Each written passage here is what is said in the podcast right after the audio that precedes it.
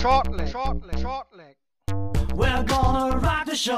Shortleg, shortleg, shortleg. Bang your head and let it flow. Shortleg, shortleg, shortleg. Der Daten.de Podcast mit Thomas Shorty Seiler. Shortleg, shortleg, shortleg. Turniertag Nummer 8 der PDC WM 2022 in der Analyse bei Shortleg, dem Daten.de Podcast. Heute zum ersten Mal bei dieser WM im altbewährten Trio. Mein Name ist Marvin Fanbaum und ich begrüße zum einen Kevin Barth. Hallo Kevin. Hallo, grüßt euch. Und Thomas Schotti Seiler ist mit dabei. Hi Schotti. Hallo, Grüße zusammen. Freue mich. Ja, heute, wie gesagt, zum ersten Mal wir drei mal wieder vereint. Ja, und da würde ich jetzt mal fragen, äh, Kevin, wie ist bei dir das Energielevel aktuell? Also kurz vor Weihnachten ist es hinten raus ja schon immer ja recht lang. Ja, also gerade gerade auch der heutige Tag so insgesamt. Äh, also es gibt ja Leute, die sagen, da waren natürlich waren da heute spannende Spiele dabei, aber äh, das, das äh, ja, wie soll ich sagen, wenn ich mir den heutigen Tag angucke und sehe, was für, was wir im Vergleich morgen für ein Line-up haben, äh, Wahnsinn, äh, wie, wie sich das unterscheidet und, und auch von, von der Form, in der sich die Spieler vielleicht gerade auch befinden. Also es ist, äh, es, ich merke es schon ein bisschen. Also es geht, geht schon irgendwie auch an die, an die Substanz, auf jeden Fall. Shorty, wir hatten ja gestern zusammen schon mal auf diesen Tag heute geblickt, den wir analysieren. Da hat man eigentlich gesagt, wir freuen uns auf den Nachmittag. Der hatte eigentlich viel versprochen. Wenn man jetzt erstmal nur auf die Ergebnisse schaut, drei von vier Matches waren sehr, sehr deutlich mit 3 zu 0. Das hatten wir jetzt nicht unbedingt so auf dem Schirm. Nein, also äh, William Borland ist da so ein bisschen äh, bei sich geblieben. Da war dieser erlebte Moment und äh, schon dieses weit geplante mit dem Geld, was ähm, noch nicht in der Tasche ist. Sprich, äh, das eine Auge drauf auf äh, nochmal diesen magischen Moment erleben, nochmal den Neuner spielen und äh, dann mit dem Geld die Karriere so richtig boosten, weil man dann auf Tour gehen kann. Und das waren dann zu viele Baustellen, die neben dem Spiel aufgemacht wurden von ihm selbst, einfach mit der Verlockung, mit der Möhre vor der Schnauze sozusagen, mach nochmal Neuner und dir gehören Minimum 50.000 Pfund. Was so eine Karriere am Anfang oder gerade auch wo er steckt, äh, wirklich beruhigen und äh, anschieben kann. Da war es dann äh, eine ganz safe Nummer für Ryan Searle, also eher langweilig anzusehen. Ja, und Bernd ist uns nichts schuldig geblieben, kommt und kommt einfach nicht in die Spur. Wird äh, lange brauchen, um da wieder zurückzukommen und er muss jetzt in meinen Augen so langsam mal Hilfe von außen annehmen. Er probiert ja alles so back to the roots, rein zu den Pubs wieder und zurück zu alten guten Gefühlen und äh, sich da wieder feiern lassen als Local Hero und dann mit den guten Gefühlen wieder auf die Bühne gehen hat nicht funktioniert. Äh, dazu lockt natürlich auch die WM mit 15.000 Startgeld, also nimmt man das nochmal mit und lässt sich da mehr oder minder dann verprügeln von William O'Connor. Und äh, ja, Luke Humphreys war einfach äh, heute äh, sehr gut in Spiellaune und einfach stärker aufgelegt als äh, Robbie John, bei dem war heute so gefühlt ein gebrauchter Tag könnte auch irgendwie vielleicht auch schon äh, daran liegen, dass es eine verdammt lange äh, Turnierserie für ihn ist und der dann auch äh, mit dem Gedanken vielleicht ein bisschen woanders war. Und äh, ja, war eigentlich auch, er konnte sich nicht so richtig wehren gegen Luke Humphries, fand ich. Ja, und Joe Cullen, haha, wie hat er das Ding denn noch irgendwie gedreht? Was für ein Endspurt, oder? Aber da habe ich auch leider nur äh, theoretisches Material, da würde ich mich über Kevin freuen, was er zu Joe Cullen und Jim Williams sagt. Ja, grundsätzlich äh, ist, war das natürlich stark, ne? die Art und Weise, wie er zurückgekommen ist. Äh, und und äh, am Ende hatte Williams dann aber halt auch gar nicht mehr so viel entgegenzusetzen, bis auf einen Elfdata, glaube ich, im Entscheidungssatz. Danach konnte er gerade beim Scoring nicht mehr so viel ausrichten und, und Cullen hat das gut gemacht. Am Anfang genug Chancen, glaube ich, auch äh, nicht genutzt und, und ja, dann muss er diesem Rückstand hinterherlaufen. Aber das, das sehen wir ja nicht zum ersten Mal bei dieser WM tatsächlich, dass dann äh, ja die, die größeren Namen dann es nochmal schaffen, zuzulegen und andere nachlassen. Ohne zu viel vorwegzunehmen, ist das ja auch etwas, was sich äh, wie so ein Faden durch die, durch die Abendsession dann irgendwie auch gezogen hat. Und bei Roby John kann man vielleicht noch sagen, äh, ja, das war vielleicht ein Free Roll für ihn dieses Jahr, aber wenn ich, aber wir wissen alle, dass da im Januar nochmal irgendwie eine, eine, Geschichte ansteht mit seiner Tochter, irgendwie eine, eine, äh, eine OP und so. Und ich glaube, der hätte gerne vermieden, im Januar Q-School spielen zu müssen und äh, wird wahrscheinlich auch genau gewusst haben, dass da ein Sieg heute halt die Tourkarte bedeutet hätte. Und äh, es war dann, es hat mich so ein bisschen an das Spiel gegen James Wade erinnert. Wobei hier waren in jedem Satz Chancen vorhanden, die äh, er aber halt nicht nutzen konnte. Und Luke Humphreys hat das im Stile eines, ja, inzwischen auch ja, Spitzenspielers dann äh, einfach auch eiskalt bestraft. Machen wir ein bisschen jetzt quer unterwegs, gehen wir noch mal ein bisschen chronologisch vor. Wir haben jetzt schon einiges zu den Spielen gehört. Äh, Kevin, bei dir nochmal die Einteilung Ryan Searle gegen William Borland. Klar, Borland war weit davon entfernt, was er in der ersten Runde gezeigt hat und gar nicht mehr ansatz und unterwegs gewesen. Aber man muss auch sagen, Ryan Searle hat den Schwung erstmal mitgenommen von den Players Finals. Er muss jetzt nicht alles zeigen, aber ich hatte schon das Gefühl, der hätte noch ein paar Gänge gehabt.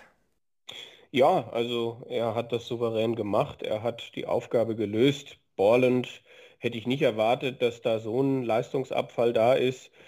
Äh, ja, das, also aber auf der anderen Seite ist das dann halt auch eine Geschichte. Brooks und Borland sind, sind Top-Talente dieses Sports, definitiv. Aber ja, wenn ich dann schon auch äh, von vielen englischen Seiten lese, ja, ob das dann ein Match ist, was wir in, in fünf Jahren regelmäßig in, in Major Finals kriegen werden, das ist, das ist einfach too much. Also lass die Jungs sich mal in Ruhe weiterentwickeln und natürlich hat das, hat das einen, einen Borland, Borland irgendwie auch mitgenommen. Ja, und Ryan Searle, ja, der, der ist, ist heute gut unterwegs gewesen und hat äh, sich diesen Sieg natürlich redlich verdient und äh, ja, ich glaube, da wären, wie du sagst, da wären noch ein paar Gänge drin gewesen, ja. An der Stelle kann ich auch einen Artikel von Kollege Lutz Wirkener empfehlen zu Ryan Searle heute in der Welt. Äh, da ist so was ganz Lustiges bei reingekommen oder bei rausgekommen, eher besser gesagt. Also Lutz hatte ihn darauf erinnert, dass er vor zwei Jahren ja schon mit ihm gesprochen hatte. Damals war ich auch noch mit dabei und da ging es auch um seine Haare und seine Skater-Vergangenheit und Jetzt ist auf jeden Fall so, hat er ihn so weit gebracht, dass wenn Ryan Searle Weltmeister wird, dann schneidet er sich die Haare ab. Das hat er auf jeden Fall versprochen. Nur für Lutz wird er das dann machen und würde die Haare dann für einen guten Zweck versteigern. Das hat er immer mal gesagt. Wenn ich einmal berühmter werde und da ein bisschen was rausziehen kann, dass meine Haare etwas mehr wert sind, dann würde der sie abschneiden lassen. Ja, mal gucken, ob es soweit kommt. Der erste Schritt ist ja getan. Ja, den Down gegen William O'Connor hatten wir auch schon kurz äh, gestriffen. 3 zu 0 für William O'Connor ähm, ich fand eigentlich, am Anfang sah es gar nicht so schlecht aus bei Down, schon beim Wurf ein bisschen was umgestellt, aber Kevin der bekommt halt im ersten Leck direkt die 170 ins Gesicht von William O'Connor mhm. und stand auf 32 Rest. Das war eigentlich schon direkt im ersten Leck der Stecker wieder direkt ausgezogen. Ja, es, es ist, äh, es läuft halt dann auch vom Momentum her alles gegen ihn und er hat gerade einfach auch nicht das Selbstvertrauen und die äh, Ergebnisse der letzten Monate, um sich da dann zurückzukämpfen. Der erste Satz war echt in Ordnung. Average rund um die 90, glaube ich, auch noch bis in den zweiten Satz. Und dann ging es rapide runter, auch beim Scoring. Ganz wenige Triple nur noch. Und O'Connor hat ja nach dem Spiel auch selber gesagt, er weiß gar nicht, welche Erkenntnisse er jetzt aus diesem Spiel gewinnen kann. Also das war halt einfach ein, ein Arbeitssieg für ihn. Ein klarer und natürlich auch verdienter, aber Durant ja, hat Ansätze gezeigt, aber das hat halt äh, nicht gereicht, ja. Ja, ist dann irgendwie auch zwischendurch wieder ein ganz alte Muster zurückgefallen. Also der erste Satz war wirklich noch okay, über 90 auch im Average. Das sah echt ganz okay aus, ein bisschen umgestellt beim Wurf. Ein paar waren schon dabei, die so ein bisschen zerrissen worden sind, aber ja, spätestens Absatz 2, viele, viele Single-Felder, auch die große 5, die große 1, ich glaube einmal auch sogar 9 neun Darts in Serie, die nicht ins äh, Triple oder noch nicht mal ins gewünschte Singlefeld gingen. Also ja, dann kam der Kopf wahrscheinlich einfach wieder dazu und dann war die Sache auch mit 3 zu 0 da schnell zugunsten von William O'Connor durch, der jetzt hier wieder in Runde 3 steht. Genau, Luke Humphreys und John Rodriguez hatten wir schon angesprochen. Robbie muss in die Q-School, ganz knappe Geschichte. Ist auch ein bisschen schade, darf da zum Glück natürlich erst in der Final Stage antreten durch seine guten Ergebnisse auf der Challenge Tour aber trotzdem ist mir schon ein bisschen bitter, weil Kevin auf diese dieses gute Jahr mit dem wirklich auch äh, ja, guten Preisgeld hätte er schon auch schön aufbauen können für nächstes Jahr, hätte es knapp gereicht. Ja, und, und, und jetzt kann man natürlich dann auch hingehen und äh, fragen, ne, wo, wo, ist, wo sind die Momente gewesen? Na, äh, wo hätte man vielleicht noch diese fehlenden irgendwie 2.000, 3.000 Pfund hernehmen können? Ähm, da wird er wahrscheinlich auch ein paar Spiele im Kopf haben auf der Tour, die er vielleicht knapp verloren hat oder so. Und, und ja, nach wie vor, das, es ist halt einfach eine zu, zu hohe Unkonstanz auf, äh, auf der Bühne vielleicht. Äh, aber wenn er es jetzt schafft, dran zu bleiben und sich häufiger diese Möglichkeiten schafft, auf, auf der Bühne zu spielen. Ich meine, er ist, auf, er ist jetzt bei der Q-School natürlich einer der Favoriten. Aber ich glaube, dass das äh, nicht so einfach ist, innerhalb von kurzer Zeit jetzt wieder den Hebel umzulegen. Von ich habe WM gespielt, weil wir haben ja diesmal nicht bis Februar Zeit, bis die Q-School gespielt wird. Wir haben jetzt aus Robys Sicht haben wir äh, acht, 18 Tage. Das heißt, fliegst nach Hause, feierst Weihnachten, kommst ins neue Jahr und dann, dann ist der Fokus auf die Q-School und dann musst du einen Tag früher anreisen, obwohl er muss, glaube ich, nicht sofort, weil er in der Final Stage ist, aber trotzdem länger als ja, sieben, acht Tage Vorbereitung hast du da jetzt objektiv gesehen auch nicht. Dann noch kurz was zum vierten Spiel. Joe Cullen, wie gesagt, 3-2 der Gewinner gegen Jim Williams. Shorty, eigentlich schade, dass du das Spiel nicht gesehen hast, denn da wäre der Schleifstein auf jeden Fall essentiell gewesen, Ach weil, ja, weil der Jim, Jim Williams, Williams, hatte so viele Bouncer, die steckten teilweise auch wirklich nicht gut äh, im Board drin. Also es war auch eine Mixtur, glaube ich, aus Board und seinem Wurfstil und vielleicht nicht angespitzten äh, Spitzen. Also da wäre der Schleif dann eigentlich äh, notwendig gewesen. Ja, wie schade. Das ist natürlich schade, weil wenn du dir dadurch, ich gehe jetzt mal pur vom Ergebnis aus, dadurch so viele Chancen verbaust, weil die Dinger ständig auf dem Boden liegen, dann werden sie teuer. Und äh, ja, dann im Gegensatz zu einem Schleifstein, ihr wisst ja, ne? der ist halt schnell bestellt und kostet nicht viel Geld. naja, für Joe Cullen war es auf jeden Fall ein guter Tester, hat es ein bisschen spannend gemacht, aber seine üblichen Doppelproblemchen hinten raus, aber eigentlich ganz gut. Die Crowd war auch sehr auf seiner Seite, das ist auch ein bisschen Wales gegen England am Ende, kommt man auch, auch merken. Und die Crowd war auch entscheidender Faktor im ersten Spiel der Abendsession zwischen Nathan Espinel und Joe Mernon. 3 zu 2 gewinnt Espinel, nur muss man sagen, hatten wir vorher ganz anders prognostiziert und hat sogar einen Matchstart überlebt, Kevin. Äh, gut, wir hatten auch gesagt, Espinel, da waren wir uns nicht ganz so einig. Ich dachte eigentlich, Espinel treue schon was zu, jetzt ist er noch mit dabei. Aber Bewerbungsschreiben auf mehr hat er auf jeden Fall nicht abgegeben. Ja, das war in, in allen Bereichen schwierig. Also im ersten Satz dann zwei von sieben auf die Doppel, dann im zweiten war er echt gut unterwegs, dann verliert er wieder den, den, den, den Faden, kommt wieder zurück.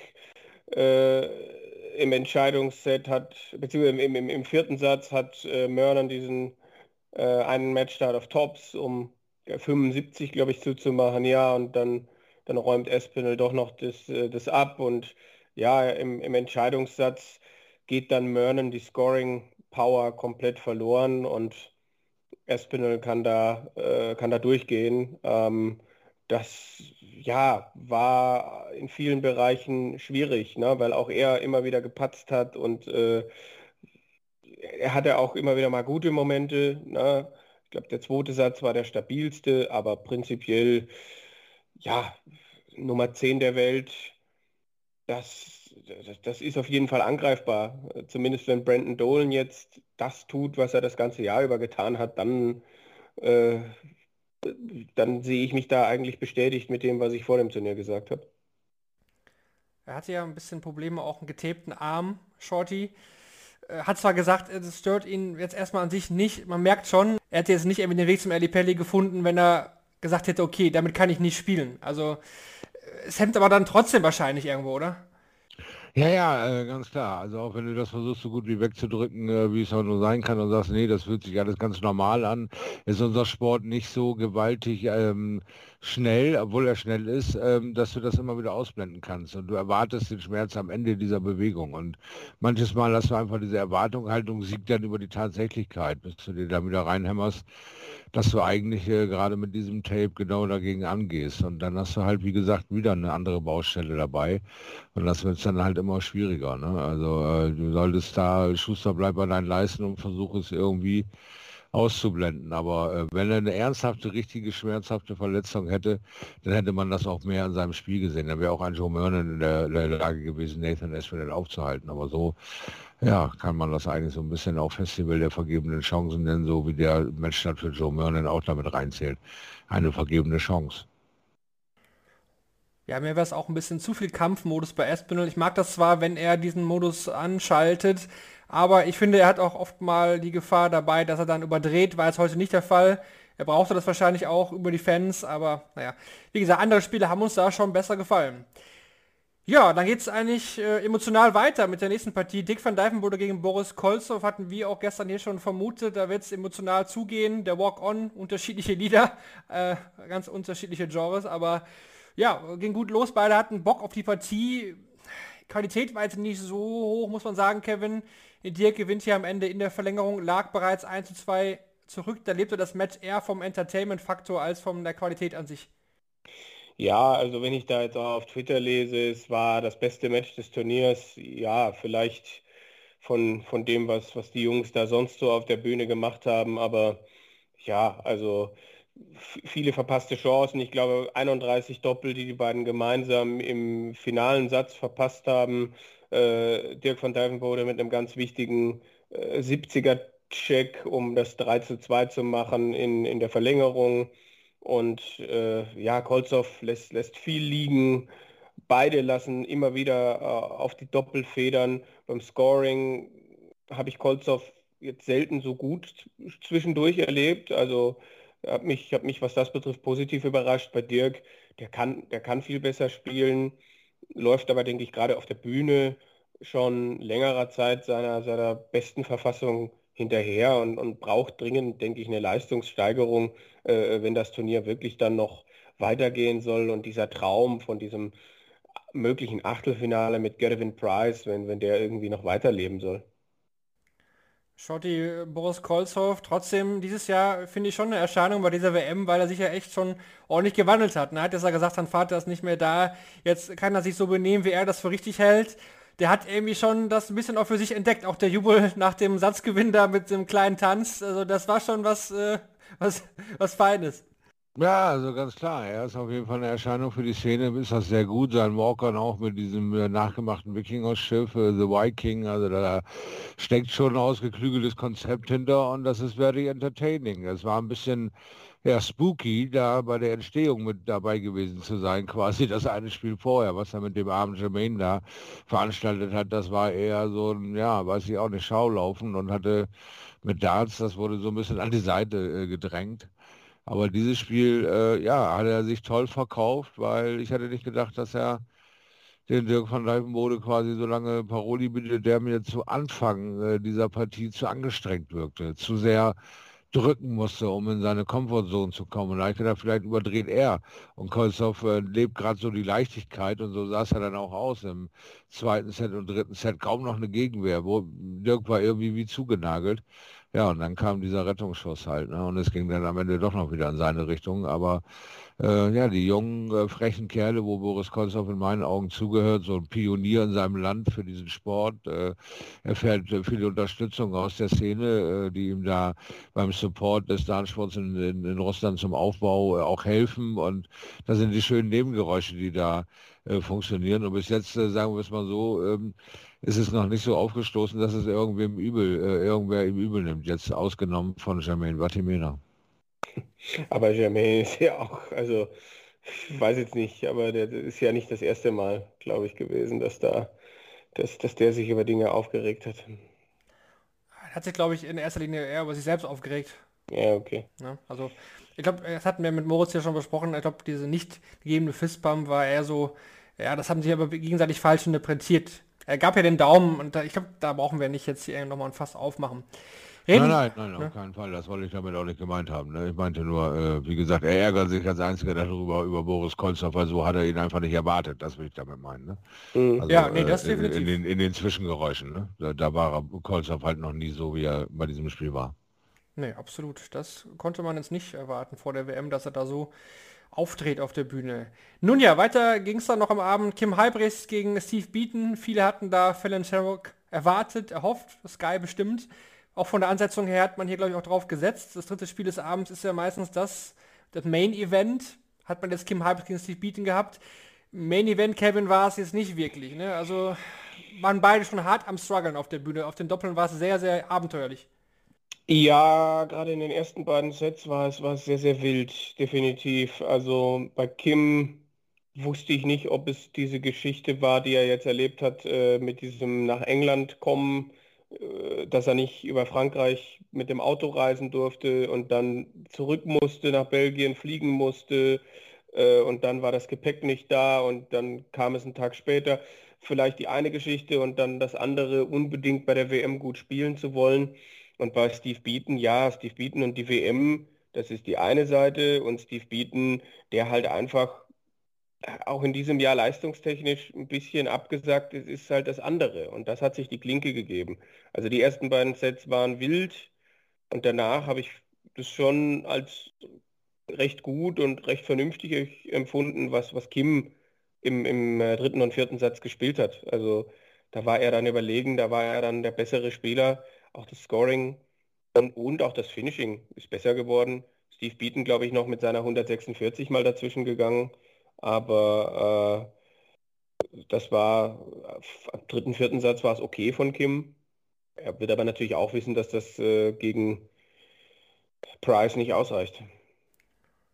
Ja, neben der Anreise hat Halbrechts im Interview auch noch erwähnt, dass ja, er kaum trainieren konnte im Vorhinein, denn die Schwiegereltern hatten Corona. Seine Frau Dana ist ja Vollzeit, arbeitet Vollzeit und daher hat er die ganzen, hat er die ganze Zeit die Kinder und oh, kam, ja. kam deshalb kaum zum Training. Jetzt meinte er, er wird die nächsten Tage jetzt endlich trainieren können. Also zu der Anreise kam auch das noch hinzu. Vorbereitung war wirklich nicht optimal. Es hat gereicht gegen Steve Beaton. Shorty, da nochmal vielleicht kurz ein, eingehakt. War da vielleicht äh, Fallon Sherrock diese erste, die erste Hürde einfach zu sehr bei Steve im Kopf noch oder war das, der ganze Fokus war vielleicht auf diesem Spiel ausgelegt und war jetzt eigentlich schon quasi damit das erreicht, was Beaton nochmal zeigen wollte? Oder wie siehst du das, die Leistung jetzt von, von Beaton in dem Spiel? Äh, ja, von Beaton im Spiel war äh, auf Suche nach sich selbst, weil er war doch überraschend stark gegen Fallon. Wir haben ihn jahrelang nicht so stark spielen sehen und er hat gegen Fallon äh, unbedingt abliefern wollen.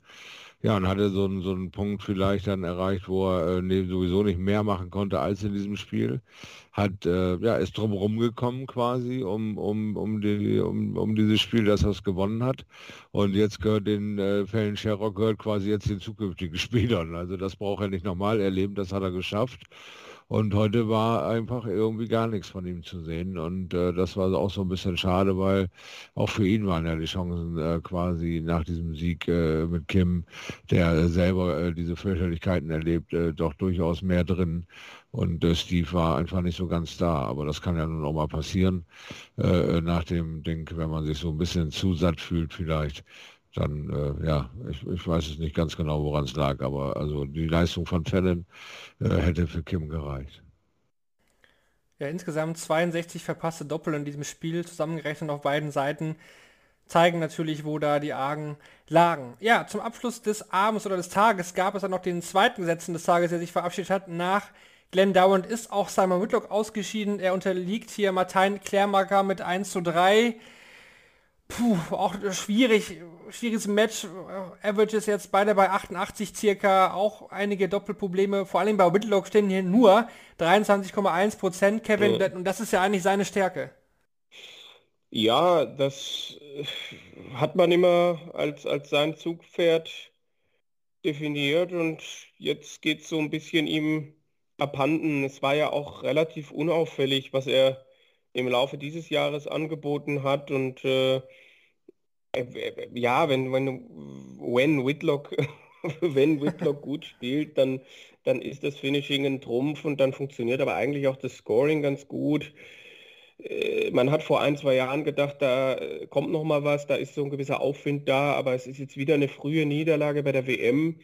Er hatte dann auch ein bisschen Glück, dass Klärmarker ein Set-Dart nicht macht, um schon das 2-0 früh zu machen. Die ersten beiden Sets ja über die volle Distanz. Und danach schmeißt Whitlock dieses Spiel eigentlich weg. Also was der im dritten und vierten Satz alles liegen lässt.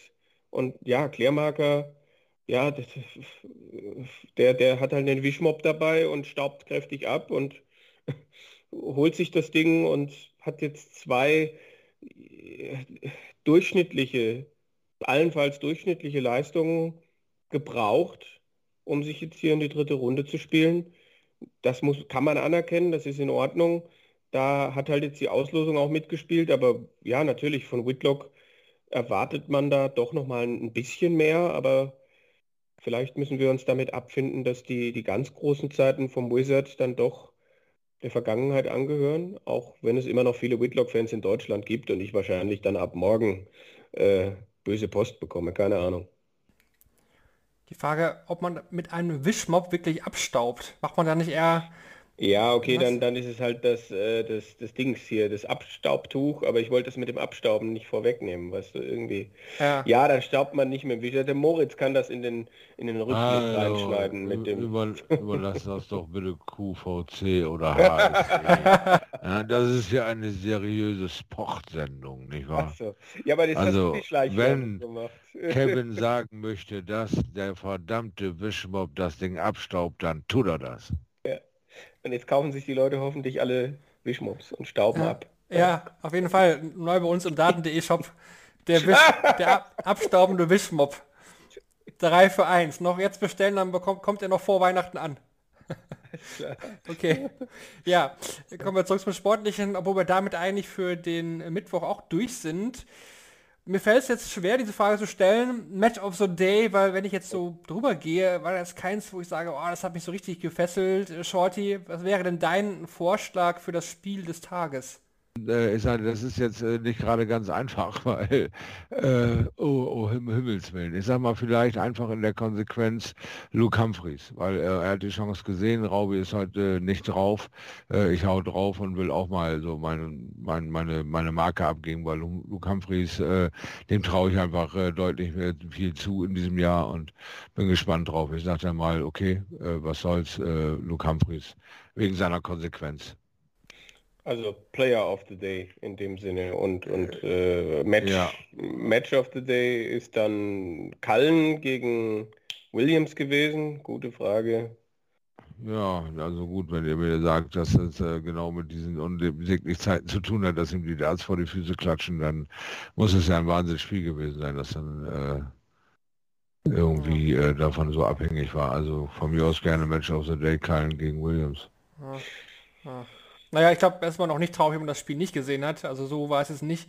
Ich glaube wirklich tatsächlich, und das ist ja eigentlich ganz lustig, ich würde mich jetzt hier für Van Duivenbode gegen Kolsov entscheiden, weil mich das irgendwie noch am meisten angesprochen hat. Auch wenn es von der Qualität her jetzt auch nicht so Bombe war, ging, über, ging aber immerhin in die Verlängerung und hatte halt so Faktoren wie Emotionalität, Feiern, Fans, Eingebundenheit. Mhm. Das rettet vielleicht so ein bisschen diesen Tag, aber qualitativ war ich heute eher enttäuscht. Vielleicht war meine Erwartung aber auch einfach zu hoch. Ja, aber ihr habt es ja vorhin gesagt, die Voraussetzungen waren da. Also, aber wir hatten mehrere Spieler mit Borland, mit Roby John, mit Glenn Durant, mit, wer fällt mir noch ein, Espinel, äh, Whitlock, äh, Beaton, äh, Van Duiven, also kaum jemand, bis auf vielleicht Joe Cullen und Luke Humphreys und Ryan Searle, das sind drei von äh, drei von 16 heute gewesen, die im Einsatz waren, die vielleicht halbwegs Normalform gezeigt haben, um es mal auf den Punkt zu bringen. Vielleicht kann ja unsere weitere Kategorie noch die Laune ein bisschen anheben für diesen Tag. Kommen wir zu den Useful Stats presented by Darts Oracle. Da haben wir wieder vier Stats für euch vom Tage presented by Darts Oracle, die ich jetzt wieder vortragen werde. Beginnt mit Stat Nummer 1, der lautet, zwei der drei Sätze zwischen William Borland und Ryan Searle gingen in ein fünftes Leck. In diesen beiden Decidern konnte Borland im Schnitt nur noch 61,1 Punkte erzielen. In den letzten sieben Lecks hat Luke Humphreys jedes Leck mit einer besseren Aufnahme begonnen als Robert John Rodriguez, der in Runde 1 noch den höchsten First Three Average aufstellte. Im letzten Satz versuchten Dick van Dijvenbode und Boris Kolzow zusammen zwölfmal ein Ein-Dart-Finish zu checken. In lediglich ein Drittel der Versuchen ist dies am Ende aber gelungen. Die schlechte Doppelquote überschattete das tolle Scoring von Kim Halbrechts. Mit seinen ersten neun Darts konnte er im Schnitt 111,35 Punkte ans Board bringen. In acht der letzten 13 Lecks hat er sich nach drei Aufnahmen ein Finish gestellt. Ja, dann war ich bei Kim gar nicht so falsch mit dem Scoring.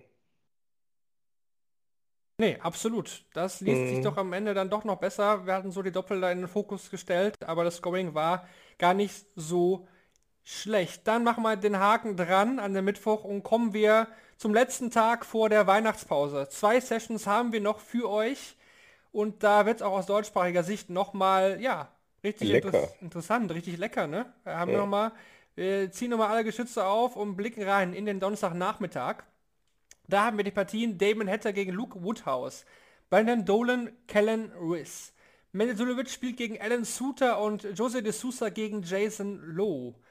Da würde ich jetzt doch mal sagen, erstmal den Mensor, Kevin, Mensor gegen Suter, wir hatten es ja auch schon mehrmals besprochen, ist gefährlich, auch wenn Suter jetzt im ersten Spiel noch nicht so auf Schiene war. Mensor, Eli Pelli immer nicht so einfach. Ja, ja, also ich, ich, ich bleib, mein Gefühl ist nach wie vor Suter. Und da gehe ich mal mit meinem Gefühl, weil mein Gefühl war auch Flo Hempel gegen Dimitri und so weiter. Es, es, es macht gar keine so schlechten Dinge während der WM bislang mein, mein Gefühl. Und vielleicht ist es knapp, aber ich gehe ich geh erstmal auf Suter. Shorty Dolan gegen Wrists ist sehr, sehr interessant. Beide kommen mit sehr guter Form an. Schwer zu genau. prognostizieren, genau. oder? Ja, äh, vor allen Dingen wird äh, die Geschwindigkeit ist äh, äh rasant. Ja, die Kellen Ritz spielen kann, die Brandon Dolan aber niemals durchhält, obwohl der sich ja auch wirklich stark äh, beschleunigt hat. Ne? Also er hat einen, äh, sehr effizienten neuen, neuen Geschwindigkeit in seinem Wurfstil. Also macht schon Spaß. Beide super drauf. Wird ein hartes Rennen, aber ich glaube, ich glaube, dass Kellen Ritz letztes Jahr so unglücklich ausgeschieden ist. Ja, verdammte Tat. Ich sage einfach mal, Kellen Ritz gewinnt die Nummer. Ich, ich, ich, dürfte gar nicht auf Ritz tippen, weil ich Dolan so, so als möglichen Viertelfinalist auf der Karte habe. Äh, habe ich immer noch. Aber das Match ist natürlich, ja, hat vielleicht five sets, five sets written all over it vielleicht. Stimmt, ja. wir hatten den Brandon Dolan ja richtig weit getippt in unserer Vorschau mit Marcel ja. Scorpion. Den hatten wir ja, glaube ich, im Halbfinale am Ende. Ne? So ja, Viertelfinale auf jeden Fall. Ja. ja. wir hatten ihn sehr weit getippt. Mal gucken, wenn er jetzt rausgeht gegen Riss. Naja, wir werden es beobachten. Das zum Nachmittag, aber auch der Abend. Der hat es nochmal richtig in sich. Jetzt haben, wir, jetzt haben wir nur zwei Spiele getippt vom Nachmittag. Ja, aber ja gut, ist okay, ist alles gut. Oder willst du jetzt noch groß Hatter, Woodhouse und D'Souza Low Ja, Hatter, ja, Hatter und D'Souza habe ich schon klar vorne. Also ja. äh, Low... Ja, da erinnern sich bei mir auch nicht. Ne? Ja, deswegen nee, nee. dachte ich mir doch, dachte ich mir doch. Deswegen, ich dachte nur, wir sollten kurz drüber reden. ja, nee, klar, auf jeden Fall. Das haben die vier auf jeden Fall verdient.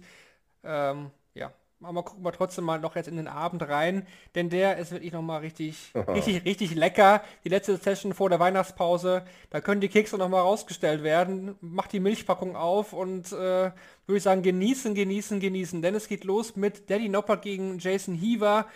Gut, da brauchen wir jetzt nicht so viel zu sagen, denn da ist Noppert schon der klare Favorit, hat er auch zuletzt echt gut gespielt, denke, da sind wir uns alle einig. Dann aber aus deutscher Sicht Gabriel Clemens gegen Louis Williams.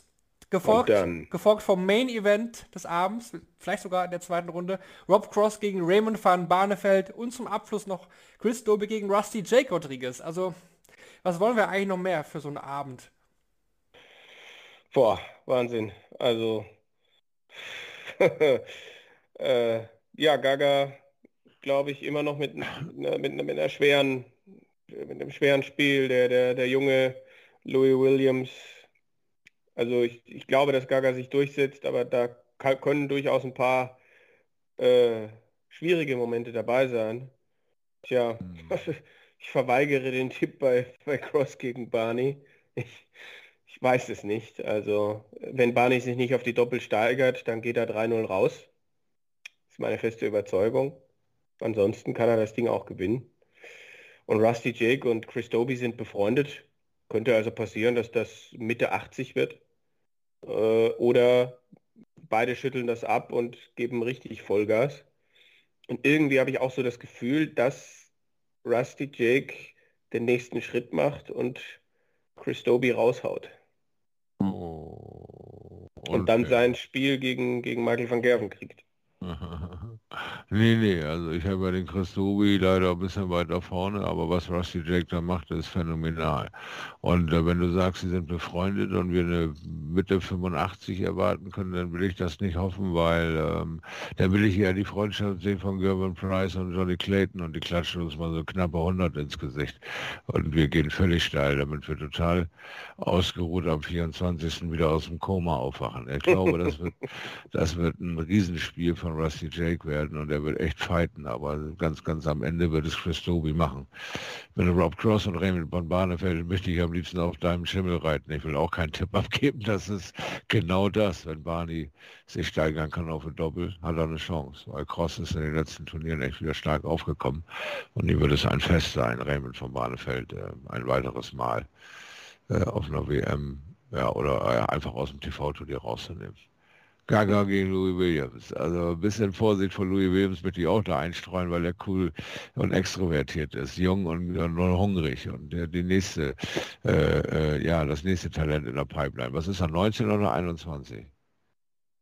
Äh, 19, Louis Williams ist 19 Jahre. 19, ja, also noch total gierig und furchtlos. Und das haben wir ja in Willy Borland äh, äh, schon gesehen, was das anrichten kann an so einem Board. Ich hoffe, äh, dass Gaga weiterhin äh, quasi einfach seine Schiene fährt, weil für mich, wie gesagt, klar, der Favorit in diesem Spiel, aber das Spiel muss erst gewonnen werden. Also warten wir es ab. David Danny Noppert, Jason Heaver, da verlasse ich mich auf euch, Jungs, weil über Jason Heaver weiß ich nicht wirklich viel. Und da ist für mich der Noppert eigentlich auch klar vorne, ja. Ja, doch, doch. Also Hiever hat jetzt auch bislang, also ist ja sein Debütjahr äh, auf, auf der Tour, aber hm. das, das sein erster WM-Auftritt ist mir jetzt nicht so sehr in äh, prägender Erinnerung geblieben. Ne? Hm, okay, ja, dann Noppert, ne? Klar. Ja. ja. Ja, dann sind wir uns noch weit, weitestgehend einig, was die Spiele angeht am Abend ja, genießt nochmal die letzte Session. Das definitiv können wir so festhalten. Kommen wir noch zur Umfrage, die wir heute hatten. Die hieß, wie viele Gesetze scheiden am Mittwoch aus? Am Ende sind es zwei geworden und dafür stimmten auch mit 52% die Mehrheit in diesem Falle. Herzlichen Glückwunsch dazu. Guter Tipp, gut bei Durant konnte man es fast erwarten. Einen weiteren hat es eben mit Simon Whitlock getroffen. Die neue Frage wird dann lauten, wird Gabriel Clemens als zweiter Deutscher nach Flo und Hempel in die dritte Runde einziehen? Wir wollen es doch mal stark hoffen. Gut, dann wären wir soweit bereit, würde ich sagen. Ihr habt alle Infos für den letzten Tag vor Weihnachten. Genießt, wie gesagt, nochmal die acht Spiele. Dann haben wir ja uns auch eine dreitägige Pause, denke ich, reglich verdient. In dem Sinne, danke Shorty, danke Kevin für heute. Gerne. Sehr gerne. Ja, und dann mach's gut. Bis morgen. Da machen wir nochmal die weihnachtliche Ausgabe des Donnerstags und gehen nochmal alle Spiele für euch durch. Bis dahin. Ciao, ciao. Ciao, ciao. Ciao.